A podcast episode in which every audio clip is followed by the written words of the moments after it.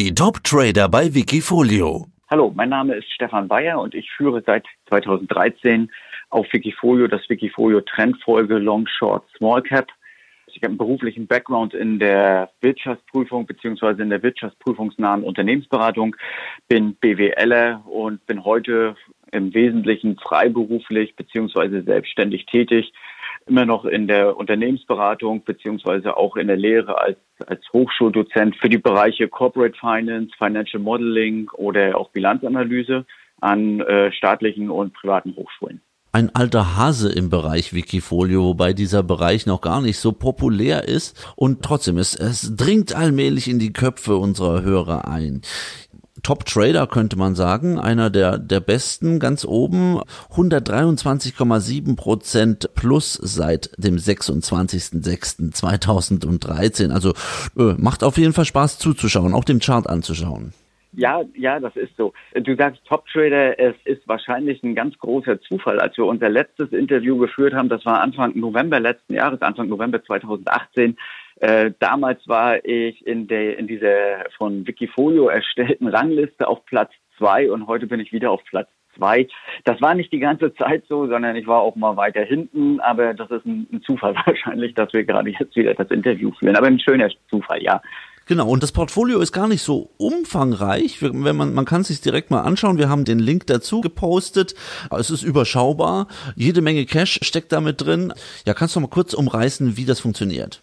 Äh, ja, gerne. Also im Endeffekt ist das ein sehr aktiver, ähm, ein sehr aktiver Ansatz. Ähm, ich, ich würde sagen, was über allen steht, ist eher die Vermeidung von Verlusten als die Generierung von Rendite. Und insofern habe ich in solchen Situationen wie derzeit auch gar kein Problem, eine ganze Menge Cash zu halten, weil ich derzeit die Unsicherheiten eher im, im Vordergrund sehe als die, als die Renditechancen. Ja, also in der derzeitigen Situation versuche ich größere Verluste zu vermeiden.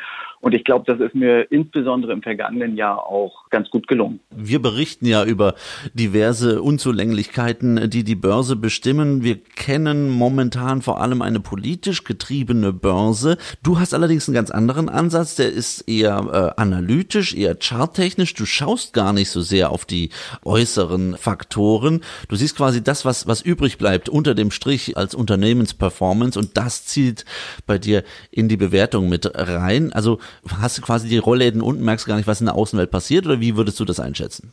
Jein, würde ich sagen. Also grundsätzlich, du hast es gesagt, ist es ein sehr analytischer, ein sehr quantitativ geprägter Investmentansatz, der eigentlich auf drei Säulen steht.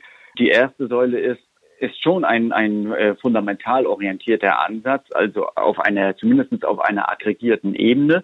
Das ist ja auch mein, mein beruflicher Background. Im, Im Endeffekt mache ich schon eine Analyse jedes einzelnen Unternehmens und ich habe, ich baue mir eine, eine Watchlist auf, in die die besten fundamental orientierten oder fundamental analytisch identifizierten Unternehmen reinkommen. Und aus dieser Watchlist, aus diesem Großportfolio, kann man so sagen, wähle ich dann die Titel aus, wenn sich charttechnische ähm, Ausprägungsmerkmale ergeben. Und dann investiere ich bin aber auch relativ schnell wieder draußen, wenn die Risiken zu groß werden. Und darum ist das schon ein sehr aktiver Ansatz. Und die Haltedauern, die können durchaus schon lange sein, wenn die, wenn der trendfolgende Ansatz das eben hergibt. Aber in der Regel sind das eher doch kurzfristige Haltedauern von eher wenigen Wochen. Du sagst die Risiken, die sich dann ausprägen. Welche Risiken sind das in deinem Ansatz? Das sind einfach nur Verlustrisiken. Der derzeitige maximale Drawdown, der liegt ja bei ungefähr 11 Prozent. Man muss dazu sagen, der ist allerdings im Jahr 2014 entstanden, also weit über fünf Jahre inzwischen her. Und damals hatte ich mir ohne dass ich das offen kommuniziert habe. Aber ich hatte mir damals als Ziel gesetzt, ich möchte eigentlich keinen Drawdown von mehr als 10 Prozent erreichen. Und als ich dann 2014 eben auf diese 11 Prozent gekommen bin, habe ich mich schon sehr stark geärgert, auch weil das natürlich bis in alle, bis in alle Ewigkeit sichtbar ist.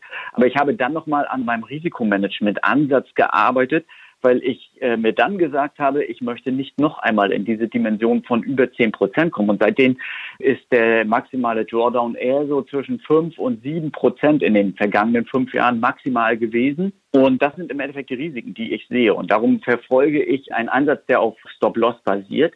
Ich versuche Verluste, Kursverluste, die entstehen, relativ schnell zu realisieren und keinesfalls größer werden zu lassen als 10 Prozent. Und das sieht man im Endeffekt, wenn man sich die, die Trading-Historie anguckt und man sieht, welche Aktien da so in den vergangenen Jahren dabei gewesen sind, dann äh, sind fast keine Verkäufe von erheblich über 10 Prozent dabei gewesen, aber eben viele Verkäufe auf der Gewinnerseite, die weit über 10 Prozent sind und die überkompensieren dann eben diese Verluste.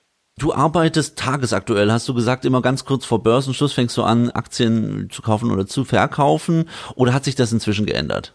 Nein, das hat sich nicht geändert. Also meine ähm, also die tatsächlichen Signale, die für eine Aktivität sorgen, also den Einstieg in eine Aktie oder den Ausstieg in eine Aktie, die sind ähm, auf einer Tagesschlusskursbasis. Und insofern gucke ich mir die konkreten charttechnischen Merkmale auf einer Tagesschlusskursbasis an. Ja. Ja, du hast eine eigene Börsenampel, hast du beim letzten Mal erzählt. Wie sieht denn da die Farbe momentan aus? Auf einer übergeordneten Ebene, also charttechnisch fast rot. Also noch vorgestern notierte der DAX unter allen drei gleitenden Durchschnittslinien, die ich mir angucke, also die für 50 Tage, die für 100 Tage und die für 200 Tage.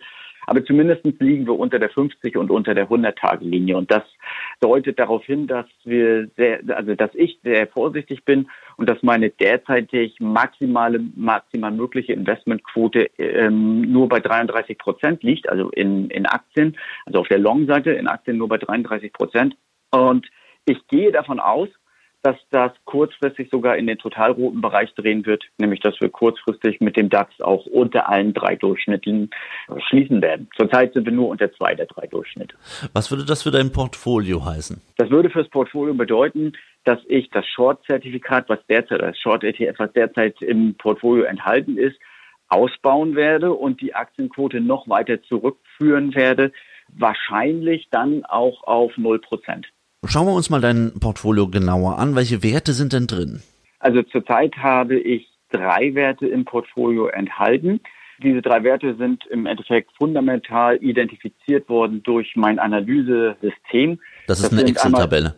Ja, ja, das ist, also ich analysiere fortlaufend die Quartalsabschlüsse von von Unternehmen. Und wenn ein Unternehmen dort auf der Basis von fundamental orientierten Kennzahlen, die ich betrachte, das sind ertragsanalytische Kennzahlen wie Gewinnwachstum, wie Gross Margin, das sind aber auch ähm, investmentorientierte Kennzahlen wie die Rendite auf das, auf das eingesetzte Kapital, wie die Rendite auf das eingesetzte Working Capital, ähm, teilweise auch Cashflow-orientiert oder zu einem gewissen Teil auch Cashflow-orientierte Kennzahlen, ähm, inwiefern das Unternehmen in der Lage ist, aus seinem operativen Geschäft einen positiven Cashflow zu beziehen, beziehungsweise ob das Unternehmen in der Lage ist, sich aus seinem operativen Geschäft zu finanzieren oder auf externe Investoren angewiesen ist. Ja, das sind so meine fundamental orientierten Kennzahlen und die gucke ich mir für alle Unternehmen, die in meiner Watchlist sind, auf einer kontinuierlichen Basis an oder wenn ich in den Medien ein interessantes Unternehmen sehe, wenn ein Analyst etwas empfiehlt, dann gucke ich mir das genauer an. Und wenn das dann über dem Durchschnitt aller meiner in der Watchlist befindlichen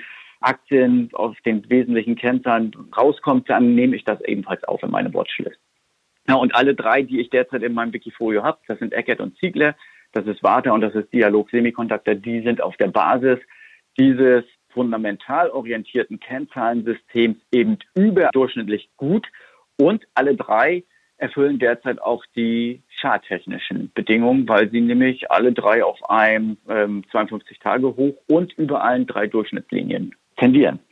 Verlustbegrenzung steht relativ weit oben, kann man so sagen. Wie gut lässt sich denn mit diesem Wikifolio schlafen?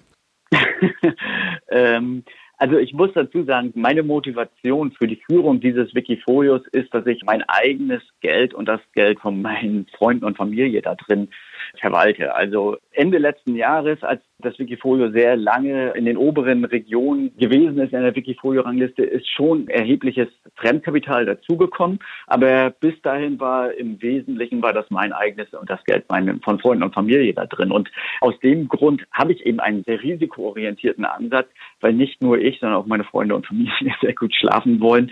Und wie beschrieben, ich arbeite daran, nie wieder diesen Maximum Drawdown von mehr als 11 Prozent zu überschreiten. Und insofern kann ich sehr gut schlafen. Das Trendfolge Longshort Small Cap Wikifolie von Stefan Bayer. Vielen Dank für den heutigen Überblick. Ja, vielen Dank. Mehr Trading-Ideen finden Sie im Blog unter wikifolio.com und in der Börsenradio Mediathek.